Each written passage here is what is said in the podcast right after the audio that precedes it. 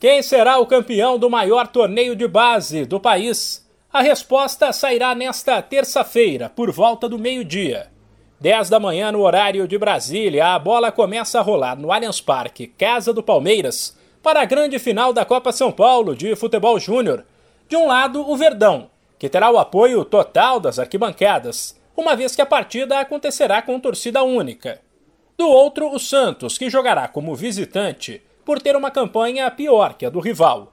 O Palmeiras vai em busca de um título inédito. O time, desde o começo da Copinha, era apontado como um dos favoritos. A equipe costuma ir para cima logo de cara, encurralar o adversário e tentar decidir o jogo o quanto antes. O Verdão, que conta com a sensação do torneio, o atacante Hendrick, de apenas 15 anos, que às vezes é titular, às vezes entra no decorrer da partida, venceu quase todos os jogos. A exceção foi um empate por 1 a 1 com o Água Santa no encerramento da primeira fase. O time ainda eliminou no mata-mata dois favoritos ao título, Inter e São Paulo.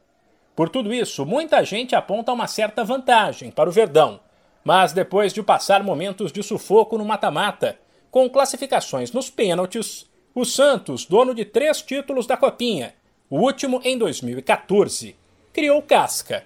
É uma equipe que também vai para cima e ataca em velocidade pelos lados do campo. O atacante Wesley Patati é um dos destaques.